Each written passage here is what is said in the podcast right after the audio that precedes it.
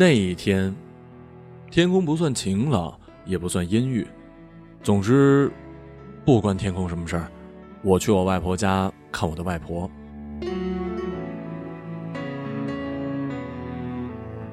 我和外婆闲聊了一会儿，她拿出一张纸头，上面密密麻麻的写着诸如“肩宽”“屋宽”，最重要的是“心宽”之类的话语，一共二十句。外婆说，这是她去一个亲戚家，看到别人家的墙上贴着这些话，觉得这些话写的太好了，于是让主人抄下来，打算也贴到自家墙上，天天看。她觉得这些话能够修身养性。可惜呀，那主人字儿写的不好。呃，你帮我用电脑打一份，然后再打印出来吧。呃，要不再裱个框吧，或者叫人写个书法什么的。那您家的墙可就得挂满了。嗯，那算了。字儿打多大呀？他指了报纸上某男科医院的广告大标题，说：“就跟他一样就行。”啊，行，您放心，我肯定给您弄好。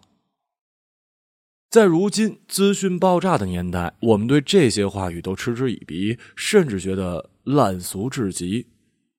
但是我的外婆，她不用微博，不用微信，她没有经受网络的轰炸，她的神经也没有被过多的哲理话语所麻木。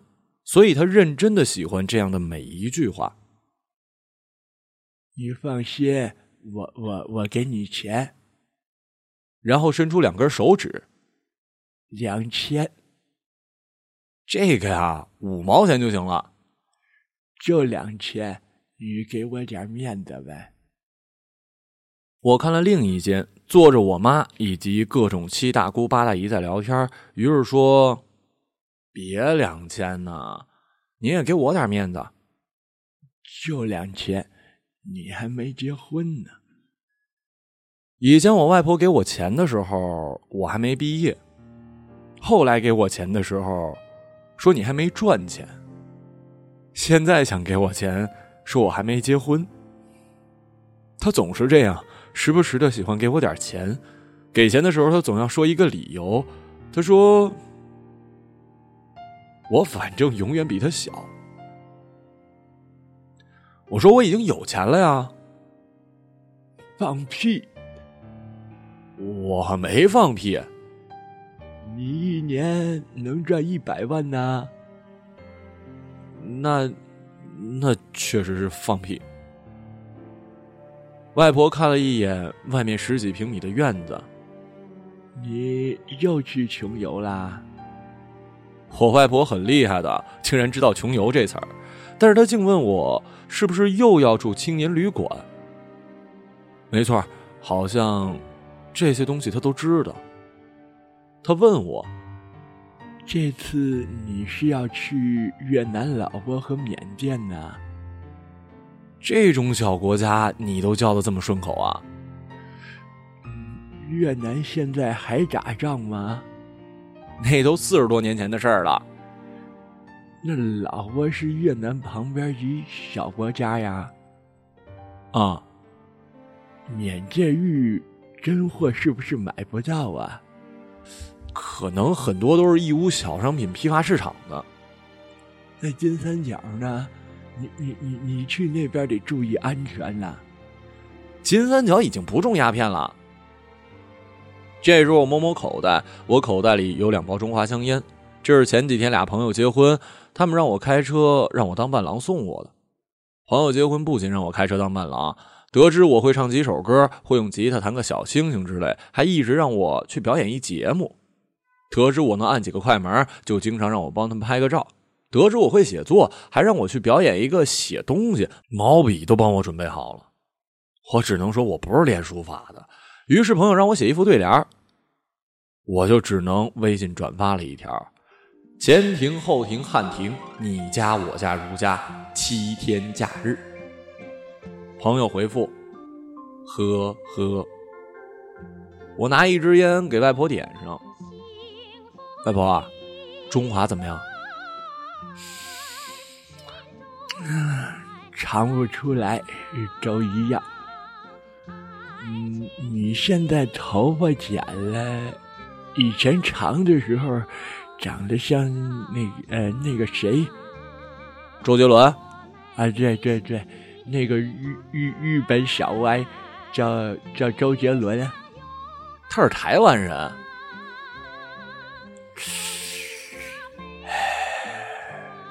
有女朋友了没呀？还没呢。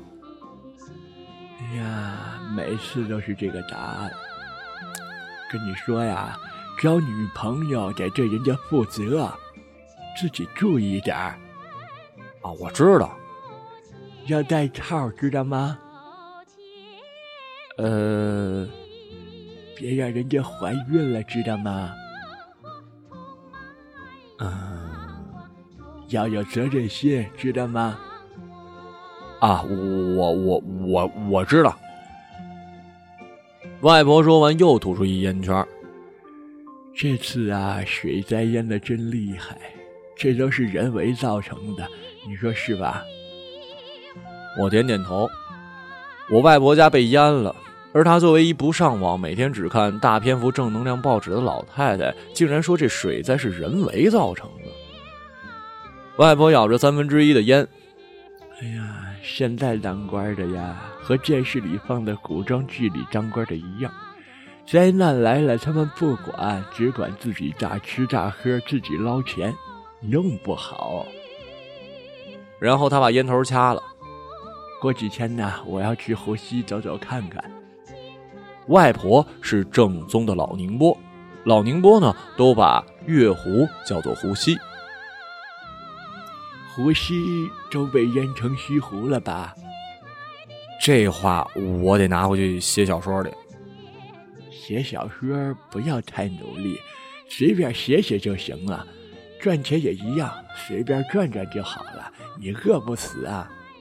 是，主要呢，国家政策好。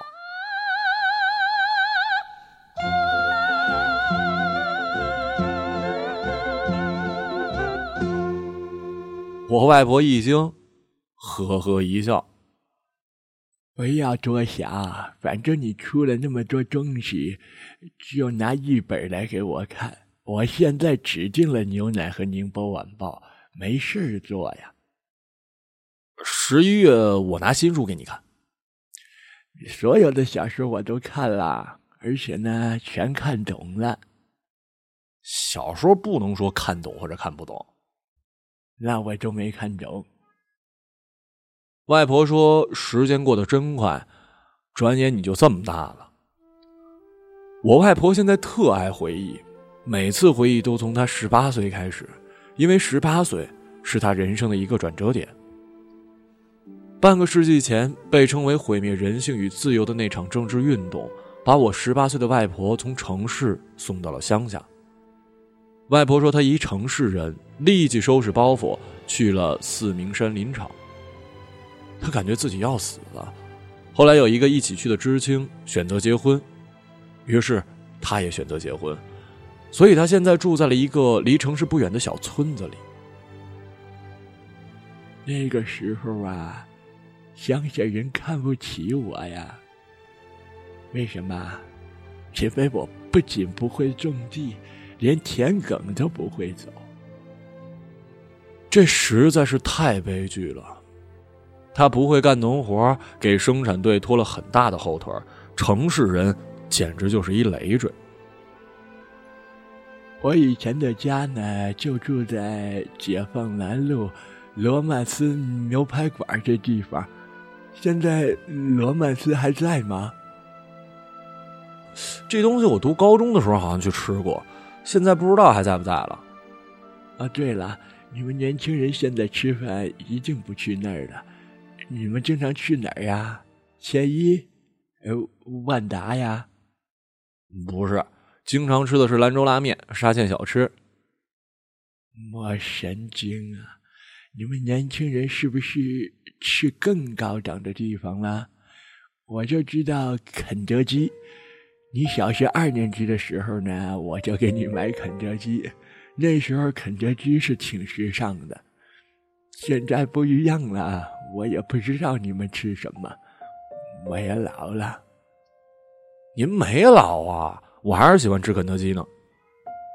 这时，我外婆拿出一收音机，这收音机啊，我新买的，可以从这个电脑上下载京剧什么的。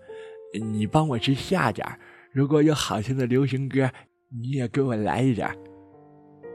这不就是一 M P 三吗？怎么这么大 M P 三？才一百块，大点不好啊！现在电子产品流行小的。那电视机是不是越来越大了？那那倒也是。那一天我从外婆家出来，她一直把我送到他们村口。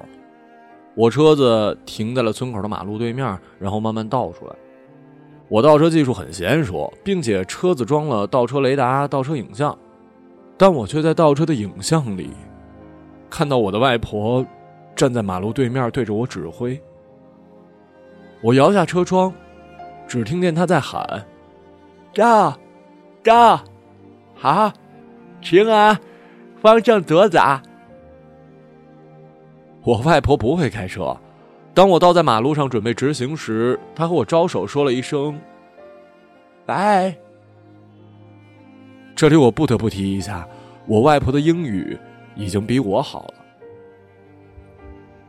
我外婆今年七十几了，依旧住在乡下的一个小村子里，每天看看报纸，喝喝牛奶，种种花草，听听广播，散散步，乘乘公交车，去城市里看看她老家。很多时候，外婆还喜欢跟我打打电话。她用的是一款老旧的诺基亚手机，可是她每天都带在身边。有时候，外婆拨通我的电话就说：“喂，阿婷啊，你好啊。”“啊，外婆你好啊。”“好，好，好，我当然好了。”“我也好啊。”“国家政策好。”让你妈听电话。其实每一个人长大以后，大部分时间并不是在外婆的生活圈里，有时候宁愿刷半天朋友圈，也不愿意听外婆念念叨叨的。今年春天，我买了一辆自行车，准备骑车去西藏，打算先骑一趟厦门或者黄山练练手。外婆听了这消息，说不能让我这样发神经，并且赶紧观音菩萨前叩拜保佑我不能成行。结果我市区还没骑出去，就连人带车给栽了，伤筋动骨，外加下巴缝了二十多针，胸怀文艺大志破灭了，躺了床上一星期。外婆天天来看我，昨天带点香蕉，今天带点红枣，明天带点苹果，后来还带来了大白兔奶糖。还问我要不要吃肯德基，我下巴贴着纱布，却满心欢喜的把外婆给我的一切都吃了。外婆又一次夸我，真乖。我在床上躺了很久，外婆就从桌上拿起手机递给我，来刷刷朋友圈。现在看看手机啊，都叫刷刷朋友圈，大家都这么说。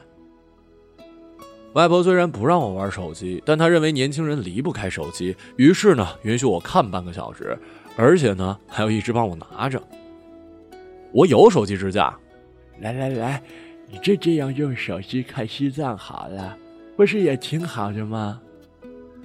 年轻人应该多出去走走，最好走遍全世界。年轻人走遍世界也好，躺在床上也好。不要多想，年轻本身就是好。于是，我跟外婆认真又不严肃的探讨了一下午的年轻人和老年人的想法、生活等等的差异性。外婆最后的总结是：“来来来，我给你讲个嫦娥的故事啊。”嫦娥的故事才讲到一半，外婆已经趴在床边睡着了。可以前。都是嫦娥的故事才讲到一半，我已经睡着了。此时，暮浓月明，昼闻安详。时间好像倒退了二十多年，二十多年前，我在不足二十平米的外婆家小院里蹦跶，感觉世界的美好，我早已走遍。